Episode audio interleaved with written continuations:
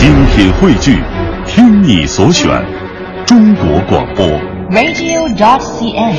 各大应用市场均可下载。说到了绿茶，它也是呢我国六大呃茶类之一。它呢主要是采了这个茶树的新叶或者是芽，没有经过发酵，经过了杀青或者是整形、烘干等一些典型的工艺制作而成的茶品。它呢也非常的有特色，受到了很多朋友的喜欢。嗯，其实你刚才一开始呢时候嗯说接受白茶，大家比较容易一些啊哈，茶类比较少一些。其实哎绿茶大家喝的好倒是最多的啊因为很多人在一开始喝茶的时候啊，嗯呃，首先接受到的好像都是绿茶。嗯你说四川地区就是竹叶青是吧？啊蒙顶山的这个绿茶嗯都是很有名的。大家接受绿茶的一个口感的统一的一一致的意见就是说，特别嫩啊，啊特别清新的那种感觉，是让人一喝，哎呦，哎，这这么一种味儿哈，嗯就是一下清醒了，大家接受起来比较容易一些。而且你说这个口感，我觉得就是泡出来，它给人的感觉也非常的清新。这个哎茶汤的颜色，用玻璃杯一泡，这个感觉也是让人有一种春天的感觉。就把每个芽儿都泡出来，然后立起来的那种感觉，观绿叶儿哈，嗯哎，还比这个一些我们喝普洱看不着里边的东西是吧？因为用紫砂壶，但是用玻璃杯呢，还有进行一个观叶的过程，非常美。对，嗯呃，绿茶呢也分了非常多的种类。那今天呢，我们重点要为要为大家介绍的就是西湖龙井。嗯，这西湖龙井呢，应该说十大名茶之一了。呃，西湖龙井啊，顾名思义，在浙江杭州西湖龙井村周围的群山当中，已经有一千多年的历史了。有这么一句优美的诗句啊，如诗如画，叫做“院外风和西子笑，明前龙井女儿红”。应该说，看成西湖龙井茶的绝妙写真。我们都知道，喝龙井茶要喝最好的，就要喝明前龙井，清明以前采摘制作而成的。哎，呃，快到这个时间了哈，又到了采摘最好的时节。对这个清乾隆游览杭州西湖的时候呢，曾曾经啊盛赞过西湖的龙井茶，把这个狮峰山下湖公庙前的十八棵茶树分为了御茶。那西湖龙井呢，按照外形和内质的优次分作一到八级，其中呢，这个狮峰所产的是最好的，色泽黄嫩，高香持久，被誉为是龙井之巅。哎，我也是做这期节目，我才知道，原来西湖真的有一个龙井村，那里产的茶叫最好的龙井茶。好，我们接下来来通过一段音频来感受一下。杭州西湖美丽的景色，动人的传说，这里被人们誉为人间天堂。湖的西面有座山，叫翁家山，在山里的小村落中，有一口古老的水井。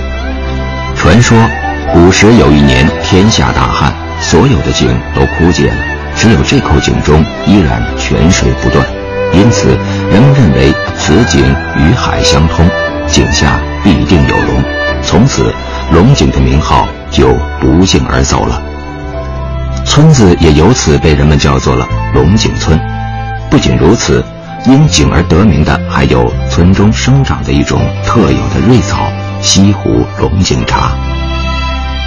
龙井茶以色绿、香郁、味甘、形美四绝著称于世，有着“绿茶皇后”之美誉。二零零八年，西湖龙井茶的采摘、炒制技艺被列入了国家非物质文化遗产名录之中。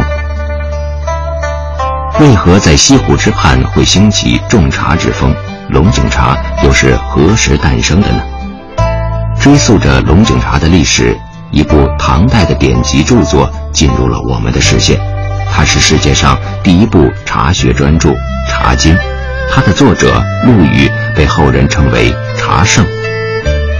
陆羽在书中提到，钱塘天竺零点二次产茶，这也是关于杭州产茶的最早历史记载。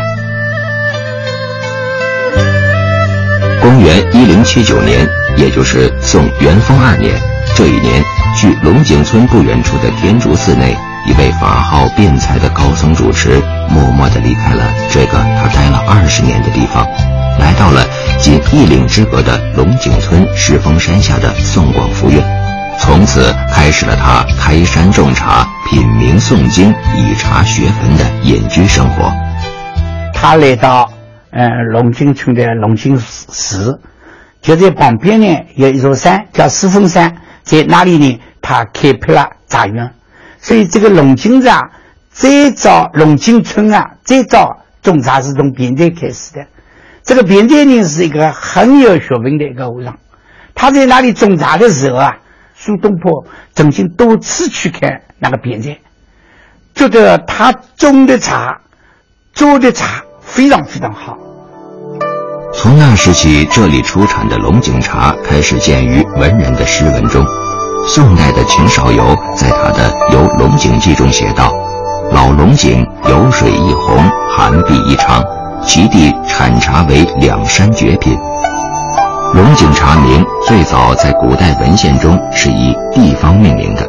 从这个意义上说，辩才当为龙井种茶的第一人。直到今天。狮峰山仍然被认为是龙井茶品质最高的产地，而辩才法师则被人们尊称为龙井茶祖。宋代的杭州饮茶之风非常盛行，尤其是斗茶最为出名。它是一种比茶、赛茶、评比茶优劣的玩茶活动。在宋代的《孟良录》中记载着，杭州有宝云茶、香林茶、白云茶。并且都被列为了贡品，为皇室所享用，但并没有提到龙井茶，可见这时的龙井茶还是默默无闻的，没有什么名气。直到有一天，在杭州时任知州的苏东坡得空闲来到龙井，与卞才二人一边茗茶，一边聊起了茶道。夕阳西下，苏东坡饱饮茶香而归，辩才一路相送。忘记自己定下的山门送客最远不过虎溪的情规，一直送到了虎溪桥。这件事被当时的文人墨客一直传为佳话，而龙井也渐渐的为更多的人所知晓。苏东坡有个评价是：如果要把这个龙井茶，如果要把茶比作一个美人的话，那西湖的龙井茶。就是最美的美人，同西施一样。所以我们杭州是经常有一句话：“欲把西湖比西子啊，总来佳名是佳人。”这个就是说，西湖龙井茶像一个漂亮的女士一样，而这个漂亮的女士呢，正是西施姑娘。所以，这个龙井茶最早种起来啊，嗯，功劳应该归功于这个呃辩才法师，而你这个名声远扬。同苏东坡的大力太阳也有关系。宋代诗人赵卞在他的《重游龙井》中写道：“珍重老师还义后，龙红亭上点龙茶。”由于在宋代以前的饮茶方法是先将茶叶制成茶团或茶饼，饮时捣碎，放上调料煎煮，因此赵卞所说的龙井茶，这时可能还是茶团或茶饼。而不是散茶。大方和尚呢，最早在安徽的歙县，就是黄山的歙县。歙县呢有一个老竹，这个这个地方，做了一种扁形的茶，把他发明的这种扁形茶的炒制的方法，传授到了杭州的这个这个寺庙的当中来。因此呢，从明代开始就比较明确的。又知道龙井茶是扁形的了。到了元代，龙井茶的质量和品质得到了进一步的诠释。元代诗人虞吉游龙井，品尝到了用龙井泉水烹煎的雨前新茶，称赞不绝，留下了一首《游龙井》。诗中有“烹煎黄金芽，不取谷雨后”的诗句。把龙井茶的采摘时间、品质特点、品饮时的形状都做了生动的描绘。这一时期的龙井茶已经开始精细加工，明前龙井、雨前龙井等茶叶品质等级也逐渐形成了。明太祖朱元璋常饮散茶，散茶在明代盛行起来。这时的龙井茶已经崭露头角，名声逐渐远播。开始走出了寺院，作为散茶为普通百姓所饮用。在明代嘉靖年间的浙江贬志中记载着：“杭郡州茶总不及龙井之产，而雨前细芽取其一旗一枪，尤为珍品，所产不多，宜其金贵也。这时的龙井茶已被列入了中国名茶之中，在当时的《明茶录》等许多历史文献中，也都出现了龙井茶的身影。北宋的时候呢，只是在龙井这个村这个产茶，并没有龙井茶的名字。